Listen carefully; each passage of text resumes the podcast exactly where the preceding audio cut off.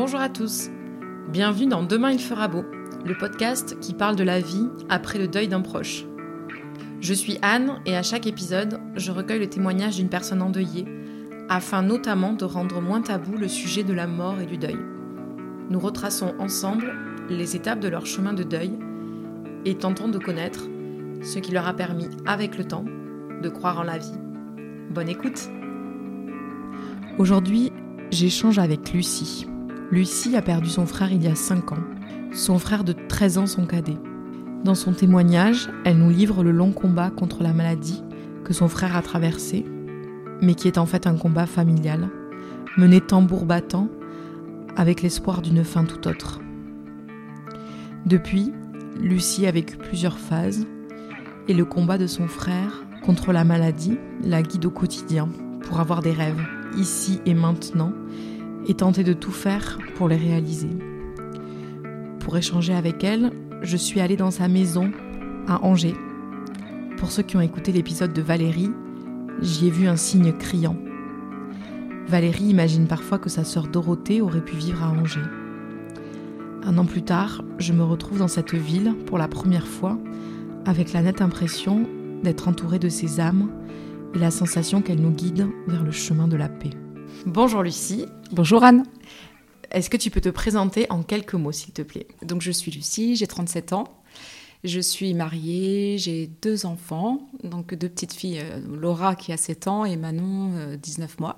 Et je suis responsable marketing et communication dans une PME en juin pour le milieu du BTP et ascensoriste. On va rentrer assez vite dans le vif du sujet. J'aimerais que tu me racontes ta première confrontation à la mort. La première, toute première confrontation euh, date d'il y a un petit moment. C'était euh, mon arrière-grand-père. J'avais, euh, je crois, 12 ou 13 ans. Et puis ensuite, j'ai perdu beaucoup d'amis quand j'étais plus jeune. J'avais 17 ans. Enfin, quand je dis beaucoup, c'est trois amis. Donc deux qui sont décédés dans un accident de voiture et un qui a fait une rupture d'anévrisme. Donc ces premiers moments ont été vraiment difficiles à gérer mais euh, pas insurmontable, dans le sens où on était, j'étais à ce moment-là très entourée, on avait 17, euh, 18 euh, ans, on était entre amis, on a réussi en fait à dépasser nos peines en se soutenant les uns et les autres. Puis, et puis ensuite, bah, on est retourné dans la vie.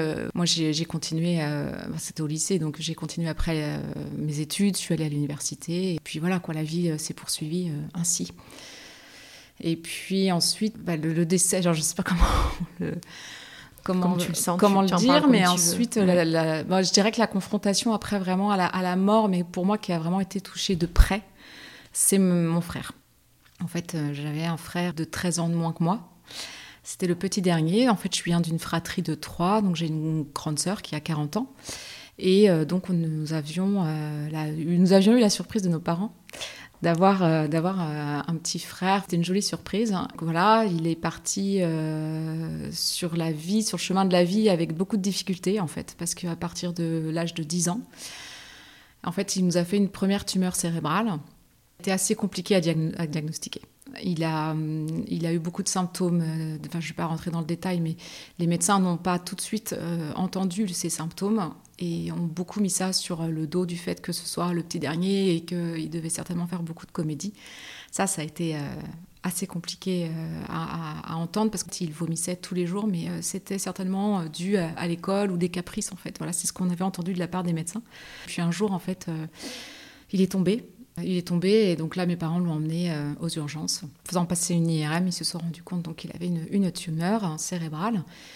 Donc euh, là, euh, je suis, j'étais sous le choc en fait. Parce que je l'avais vu trois jours avant, on avait déjeuné ensemble. Et euh, pour la énième fois, je l'avais vu vomir. Et je m'étais dit, c'est peut-être effectivement un peu de, comédie, ou peut-être que c'est lui qui se fait vomir pour nous faire passer un message de quelque chose. Donc je lui avais un peu, je me souviens, je l'avais un peu comment dire, remonter les bretelles à ce moment-là. Je lui avais dit, mais euh, Guillaume, euh, il avait que 10 ans, mais je lui ai dit, ah, maintenant, il va falloir que tu arrêtes un peu, euh, ça va aller, qu'est-ce qu'il y a? Il y a un problème à l'école, tu peux nous en parler? Enfin voilà.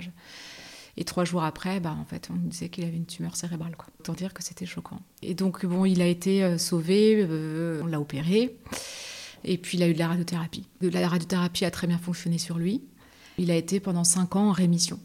Donc il avait, je pense à ce moment-là, toujours une épée Damoclès sur la tête, mais pour lui, c'était un mauvais passage de sa vie et cinq ans après, il avait toujours rien. Jusqu'à pris en fait la mauvaise nouvelle qu'il était en train de récidiver, que la tumeur, elle revenait.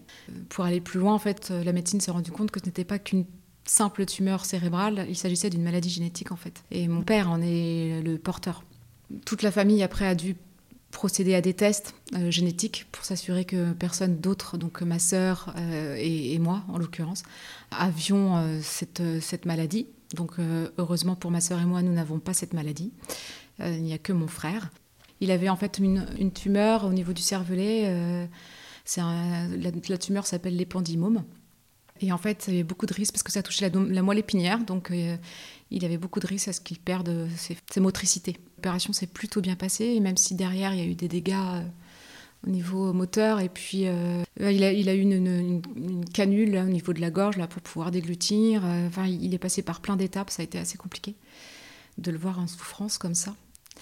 Il s'est toujours montré fort, il s'est toujours montré, je trouve, presque impassible en fait par rapport à ce qui lui est arrivé. Et j'avais même l'impression que les rôles étaient inversés. C'était lui qui venait euh, un peu plus nous rassurer qu'autre chose. Il a connu des moments de joie où, euh, pour lui, euh, bah, il était sur la bonne voie, il était sur le chemin de la guérison. Et puis, il y avait des moments de désespoir parce que ça revenait quand même encore et encore. En fait, comme c'est une... Alors, la, maladie, en fait, qu'il a génétique, c'est une neurofibromatose. Et ce sont en fait des, cellules qui mutent, euh, des tumeurs qui sont soit bénignes, soit malignes, et qui mutent dans le corps. Et mon frère, elle mutait dans le cerveau. Donc en fait, il avait beau se faire opérer d'une tumeur, euh, ben, six mois après, il en avait une autre, etc. Donc là, il s'était donné comme objectif d'obtenir son baccalauréat, quoi qu'il arrive. Il a eu euh, encore une fois beaucoup de force. Et moi, je me souviens, ce qui s'est passé, c'est que le 5 juillet, on a fait un repas familial, un dimanche. Et donc on a su qu'il avait obtenu son baccalauréat. Donc là, c'était vraiment la grande fiesta. On avait fait un repas, c'était la joie, c'était, c'était super. On avait passé un super moment ensemble. Et ben, j'ai senti quand même, malgré tout, ce jour-là, qu'il commençait à se dégrader. Je ne peux pas trop l'expliquer, mais ça a été très vite. Et là, il y avait quelque chose qui me disait, il faut que je surveille ça de près. En fait, c'est important aussi pour moi de dire que mon frère, je ne suis pas sûre d'avoir eu une relation fraternelle avec lui. J'ai l'impression d'être plutôt maternelle. Parce qu'en fait, euh, quand je suis partie de la maison, j'avais 18 ans. Et quand je revenais le week-end, c'était pas pour voir mes parents. Hein. Je pense que des fois, à 18 ans, les parents, euh, bon, on est content de les revoir, mais c'est voilà, je sais que je revenais souvent les week-ends, mais parce que parce que je voulais voir mon petit frère, qui avait à l'époque 5 ans du coup. Donc on, est, on, le, on protégeait, on le surprotégeait quoi. Ça a été euh, pour moi la descente aux enfers parce que euh, je suis je suis arrivée à l'hôpital, je me souviens, j'ai vu une aide-soignante, Anaïs, je ne sais pas pourquoi, je me souviens de son, elle avait été tellement gentille, qui me parle j'ai l'impression que je suis dans une dans un théâtre quoi que je suis en train que c'est un film que c'est je sais pas. Et, et j'entends rien j'entends juste fin de vie. C'est pas possible quoi. Comment on a pu arriver de, tout début juillet à faire un repas dominical entre nous sur, sur, sur la base de ce qu'il a fait de ce qu'il a réalisé à il va il va partir quoi. Donc euh, ça c'était euh, c'était très dur. Vraiment des mots très très durs à entendre et puis en fait, à ce moment-là, bah, je ne sais pas ce qui se passe, mais de toute façon, je crois que le cerveau, il n'a pas le temps d'analyser en fait. Euh, on s'est dit de toute façon, il faut qu'on soit là pour lui, donc on sera là pour lui. Et puis bah, combien de temps ça va prendre, on ne sait pas. Et mon frère donc est resté euh, tout le mois d'août à l'hôpital. Il a exprimé le fait qu'il voulait rentrer chez mes parents, en fait, pour vraiment avoir les soins palliatifs. Et donc en septembre, il est rentré chez mes parents. Et puis il est resté trois semaines. Et puis euh, le 22 septembre, il est, il est parti rejoindre les anges, mon frère. Mm c'est comme si j'étais dépourvue d'émotions. Je, ne réalisais pas. Je pense que j'étais vraiment dans le déni à ce moment-là. Je le dis parce qu'après, euh, je suis passée par, par d'autres euh, moments. Alors à ce moment-là, très difficile pour moi, j'avais fait le choix en fait de quitter mon ancien travail et j'avais rebondi en reprenant mes études. J'étais retournée sur les bancs euh, de l'université pour faire un master 2 en marketing digital. Donc là, bah, les grandes questions de la vie. Qu'est-ce que je fais? Est-ce que je continue ou pas mes études.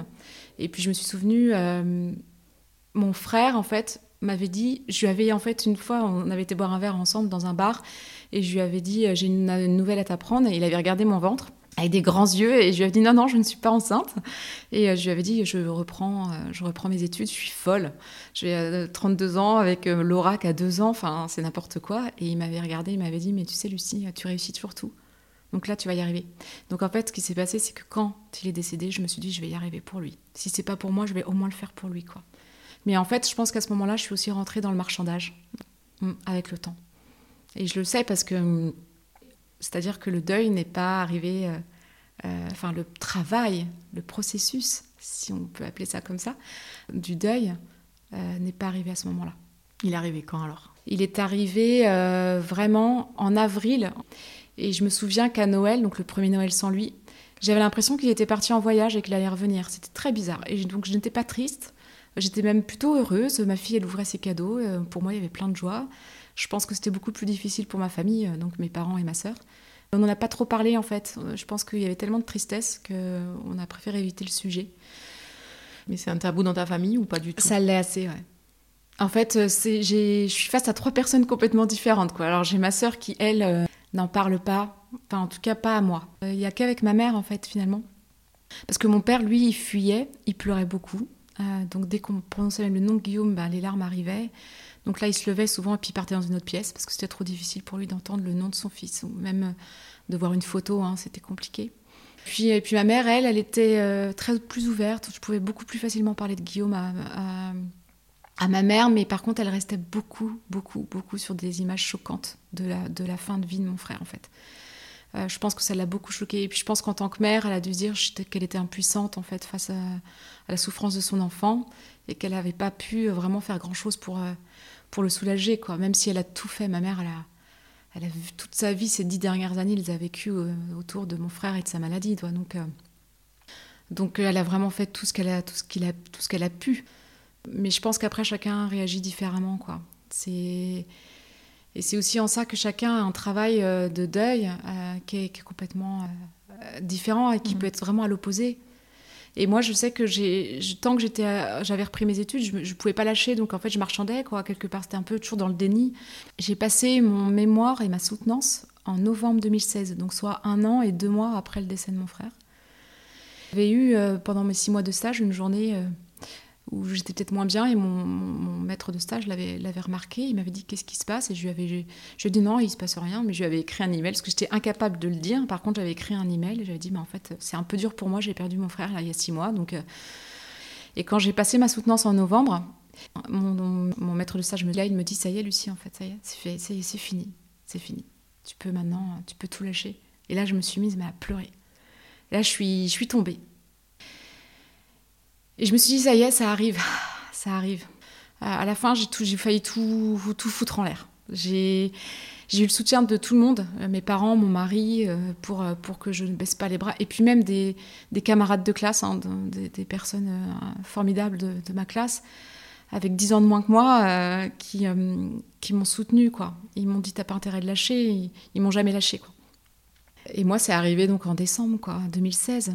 Euh, là, j'ai senti en fait de la, de la colère. C'était même pas de la tristesse, c'était de la, colère. Alors, la colère, c'était euh, de la jalousie, par exemple. Ça passait par la jalousie.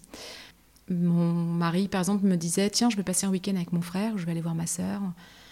Et je me disais, mais je sais pas s'il se rend compte de ce qu'il est en train de dire, quoi. Enfin, voilà, j'étais en colère après lui, alors qu'au final, il me disait juste qu'il allait voir son frère ou sa sœur. Mais pour moi, ça avait un impact énorme de, me dire ça, euh, alors que moi, j'avais plus le mien, en fait. C'était dur très dur. Et puis bah, après, tout le, tout, tout, tout le monde, mon entourage de manière générale, quoi. J'ai une amie qui, avec sa sœur, elles sont tellement fusionnelles que bah, j'en étais presque jalouse. Enfin, c'est pas de la jalousie, mais c'était la chance, quoi. La chance qu'elles ont d'être euh, d'être encore ensemble. Cette notion de colère, elle a duré très longtemps. Euh, je pense qu'elle a duré euh, presque une bonne année, quoi. Et puis en 2017, bah, je suis passée par la vague de la tristesse. Et là, par contre, c'était euh, oh, la tristesse. Je me sentais triste tout le temps. Euh, j'avais l'impression que ça allait jamais s'arrêter, quoi. Et pourtant, j'avais tout pour être heureuse. Hein. Sur le papier, euh, j'ai mon mari, mes enfants, j'avais mon travail. Mais il y avait cette tristesse qui était là, cette morosité. J'arrivais pas à en sortir. Et je me demandais même comment j'allais faire, en fait, pour en sortir. Tellement c'était viscéral, c'était puissant. Euh, puis j'en voulais aussi à la terre entière, quoi. Pourquoi lui Et, il n'a pas mérité ça. Moi, c'était surtout ça, quoi. Il aurait voulu vivre, il a, on, lui on l'a empêché de vivre sa vie, quoi. Il est parti trop tôt. Il avait 19 ans et ça fait très mal d'accepter ça. Et je pense qu'il y a souvent cette notion de la maladie. Nous, on nous a dit, vous avez pu vous préparer, et c'est vrai, quelque part. Mais en fait, euh, je pense que quand même, quand, même quand on entend euh, fin de vie, on n'y croit pas parce qu'on garde espoir jusqu'au bout. C'est, jusqu'au bout, on a l'impression que de toute façon, le combat, il se mène à plusieurs et qu'on va, on va vaincre, en fait. Et jusqu'au bout, on, y croit. même quand on nous dit, bah, c'est, bientôt, on y croit quand même. C'était euh, comme si c'était un sentiment, quelque chose, une partie de moi-même qui était partie, en fait. Donc il y avait cette tristesse euh, de cette partie de moi-même qui s'était envolée en même temps que mon frère. Euh, on m'a volé pour moi une relation qui était unique. Euh, on, alors je sais pas, la maladie m'a volé en fait cette, relation-là unique avec mon frère. donc il y avait une partie de moi qui était éteinte, mais il y avait une autre partie qui continuait à vivre et qui profitait de l'instant présent avec mes enfants évidemment. Euh, et, ça, c'était pas non plus euh, évident d'expliquer à mes enfants. Enfin, en tout cas à ma fille à ce moment-là, parce que j'avais que Laura à ce moment-là. Euh, et je me cachais beaucoup pour pleurer. Donc souvent, je privilégiais le pleur, enfin les pleurs le soir dans la douche, quoi, ou le matin, parce que c'était souvent accompagné de petits cris, de quelque chose qui, venait sortir de je ne sais où en fait de, de mon corps, hein, parce que c'était un mélange de colère et de tristesse, quoi. Donc et, souvent, je lui épargnais tout ça, évidemment, et puis à mon mari aussi. Et en fait, pour avoir après échangé avec une psychologue qui m'a dit non, je crois que des fois, c'est il faut il faut pas se retenir. Si vous avez envie à un moment donné de pleurer, vous pleurez devant Laura. Et, euh, et, vous lui expliquez, vous lui expliquez ce qui se passe pour qu'elle comprenne que ce n'est pas elle ou voilà, mais que vous avez le droit d'être triste en fait, hein. parce qu'on est dans une société où on n'a pas le droit d'être triste, qu'il faut pas parler de la mort. Ou en tout cas, il faut éviter le sujet. Soit parce que ça perturbe, soit parce que ça embête, soit parce que les gens sont mal à l'aise. Dans le sens, ils savent pas tout à fait comment euh, aborder le sujet sans blesser ou sans être maladroit. Donc, euh, je, lui avais acheté, un livre sur le sujet pour, euh, pour pouvoir lui expliquer un petit peu ce qui s'était passé pour, pour son tonton. Parce qu'elle l'a vu aussi à l'hôpital et elle l'a vu à la toute fin. Il était dans une pièce, la porte était ouverte et elle n'y allait pas, elle ne voulait plus y aller mais 4-5 jours avant qu'il parte, elle a tout d'un coup, elle a voulu aller le voir. Et donc elle lui a tendu les bras et lui, il, avait le sourire, quoi, il était super content. Elle lui a fait un câlin et puis après elle est repartie. Donc elle a quand même vu des choses. Et donc c'était important qu'elle comprenne ce qui s'était passé pour qu'elle l'intègre assez rapidement dans son inconscient et qu'elle grandisse sans être, je dirais, euh, marquée par, par cet épisode, même si c'est un épisode qui, qui reste marqué pour elle. Elle m'en parle des fois elle me dit, elle me parle de des étoiles, euh, que Guillaume est dans les étoiles. Elle me parle du ciel. Elle me dit euh, qu'il est euh, qu'il est avec avec Jésus ou avec Dieu. voilà, elle, elle, me demande si ou si elle peut lui envoyer des messages ou si elle aura une réponse ou des choses comme ça quoi. Toi, tu crois en Dieu Tu lui parles de Jésus, de Dieu? Je sais pas si je crois vraiment. Je suis sûre qu'il y a quelque chose au-dessus de nous je reste persuadée qu'on n'est pas seul euh, comme ça, que l'univers euh, nous cache beaucoup de choses. Euh, surtout quand on se penche sur tout ce qui est science quantique, etc. À un moment donné, on se dit, voilà, il y a quand même des choses, il y a des cellules vivantes, il y a des énergies. Donc j'y crois. Maintenant, est-ce que Dieu, ou je ne sais pas, je ne sais pas, c'est qu'après cet, événement, donc la perte de mon frère, j'ai eu une deuxième fille, donc Manon à sa naissance, j'ai eu comme une sorte de révélation, j'ai voulu la faire baptiser. Alors que j'ai pas du tout voulu ça à Laura. Et un matin, euh, je me suis levée, je suis, il faut que je la baptise, Manon. Enfin, je sais pas, c'était comme une évidence. Donc, euh, je voulais en profiter pour faire baptiser aussi euh, Laura. Et je pense que c'était ma première vraie ouverture spirituelle. Donc, je me suis rapprochée d'un prêtre et j'ai trouvé en ce prêtre quelqu'un de très avenant de très ouvert, de très compréhensif, qui m'a ouvert en fait euh, ses portes. Toi, tu es baptisée? Moi, je suis baptisée, oui. Et donc, en fait, c'est en, ça qu'elle a eu euh, quelques cours euh, de, de catéchisme. Mm. Toi, tu as eu un certain apaisement, du coup, en faisant cette démarche? Je, Ça m'a apporté beaucoup d'apaisement, oui. Mm. Mm, je suis beaucoup plus dans la vie intérieure maintenant. Je ne peux pas trop l'expliquer ce que je dis souvent, c'est Guillaume n'est plus là où il était, mais il est partout là où je suis en fait. Parce que partout où je vais, je l'emmène avec moi. Et maintenant, c'est une vie intérieure, c'est-à-dire que je lui parle intérieurement avec beaucoup plus de douceur. Et je pense que quand une personne part, Elle ne part pas vraiment en fait pour toujours quoi. Et, euh, et je reste persuadée qu'elle vit en nous et que les petits signes de la vie, les petites voix qu'on peut entendre, les petites choses, des intuitions, des choses comme ça, c'est parce qu'ils vivent en nous. Euh, ça, j'y crois, j'y crois fortement. Tu as des exemples de signes Ouais, moi j'ai eu, par exemple, quand ma, ma, fille Laura allait en vacances ou les, de temps en temps, dès quelques jours, chez ma, chez ma mère, donc mon frère y habitait toujours chez mes parents. Euh, en fait, ma mère, elle avait un petit piano euh, sur lequel euh, Laura pouvait donc jouer de la musique. Et ma mère me l'a donné il y a quelques années de ça, ce piano-là. Elle me l'avait donné pour que Laura puisse jouer à la maison avec. Parfois, il se mettait à, se, il s'allumait tout seul. C'est une sorte de, petit piano synthétiseur. Et tout d'un coup, le piano se mettait à, faire de la musique.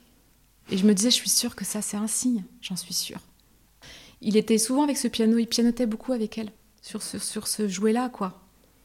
Au début, ça peut paraître, mais ça peut paraître complètement fou. Non, mais hein. surtout, c'est incroyable comme, comme signe. Mais moi, C'est assez mm. puissant, ouais. Et y il y avait plein de choses. Moi, je crois aux oiseaux, par exemple, euh, des messagers. Euh, enfin, voilà. Et, et des fois, quand je pense très fort à mon frère, bah, je trouve que comme par hasard, j'ai un oiseau qui vient se poser au, à côté de la fenêtre ou des choses comme ça. Après, voilà, on y croit, on n'y croit pas. Mais moi, je sais que je le prends, je le reçois comme des messages. Et un truc aussi qui était très très fort, c'est que mon frère adorait euh, Grégory Le Marchal parce que pour lui, c'était un exemple euh, de quelqu'un qui luttait contre une maladie et qui avait réussi à réaliser ses rêves. Il y a des fois, je pense à lui le matin, je me dis mais envoie-moi un signe, mais dis-moi quelque chose aujourd'hui, j'ai besoin de toi.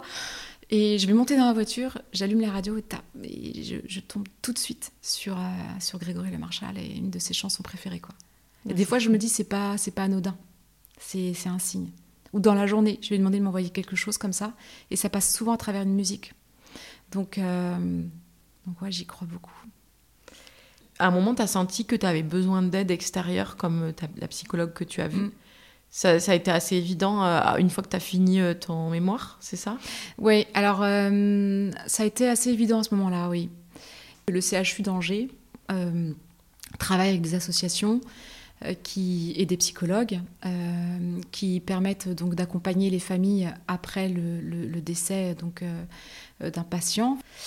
Et donc moi, je suis allée voir deux fois une, une dame qui m'a beaucoup, beaucoup aidée ces deux fois-là.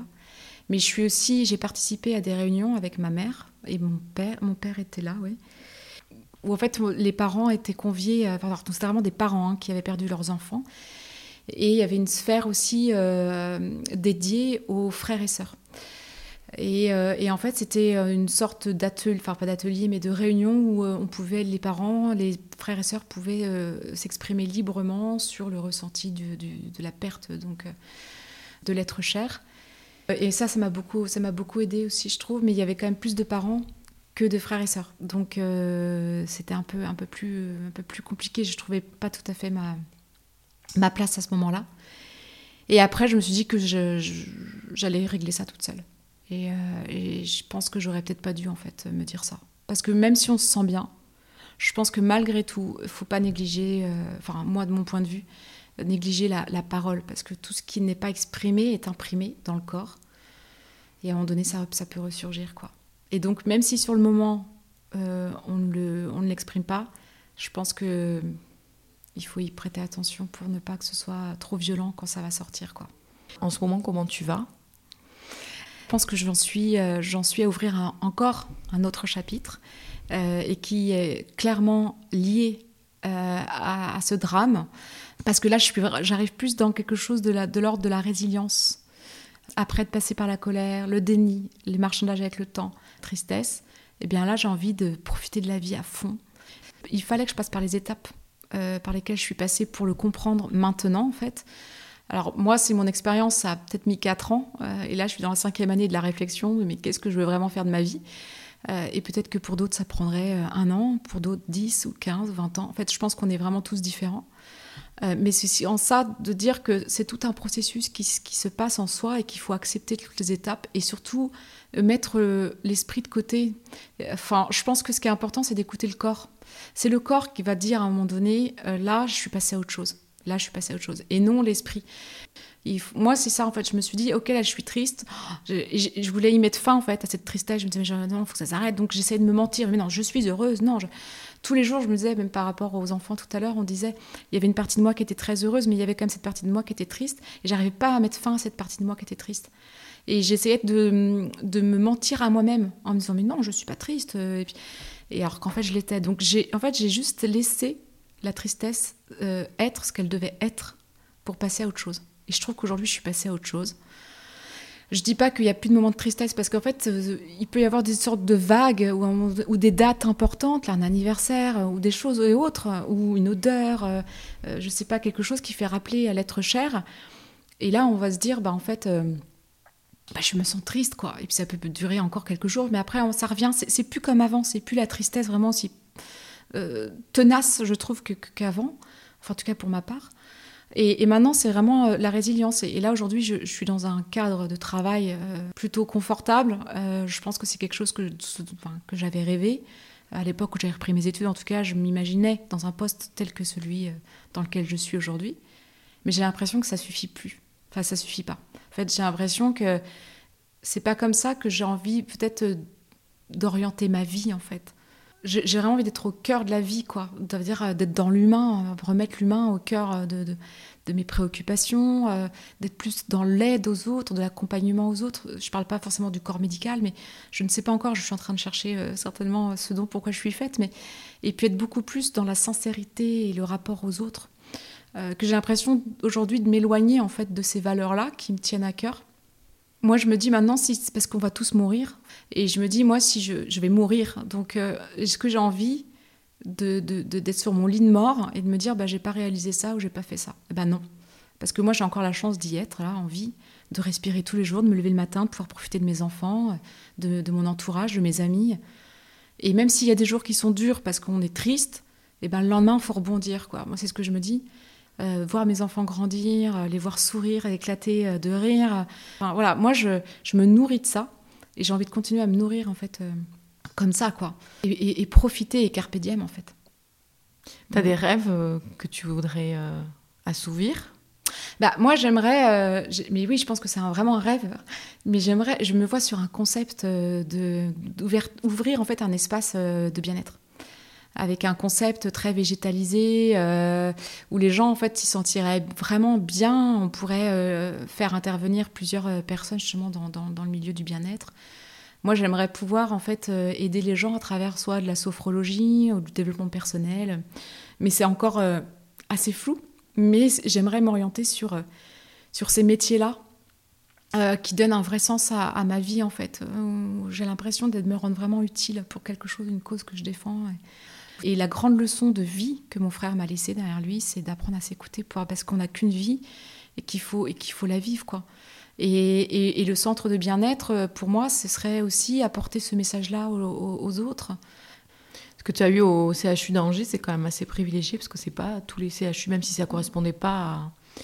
Tu disais que tu attendais peut-être plus, mm. mais euh, en tant que frère et sœur. Mm. Mais euh, je trouve ça, c'est déjà incroyable que ça existe parce que ça dépend vraiment des, des hôpitaux. Ouais, c'est assez incroyable et surtout que d'autant plus, euh, ce qui, est, ce qui est difficile souvent, je trouvais, euh, c'était d'entendre tout le temps euh, l'entourage parler des parents. C'est-à-dire que, bien évidemment, moi je suis maman, demain je perds mon enfant, je veux dire, c'est terrible. Perdre un enfant, c'est terrible. Mais c'était très dur pour moi du coup de m'imposer dans, dans, ce schéma-là, m'imposer dans le sens euh, de dire que exprimer, c'était pas s'imposer, c'est le mauvais terme, s'imposer, mais plutôt s'exprimer dans, dans, ce, dans ce cadre-là, d'exprimer de, sa douleur.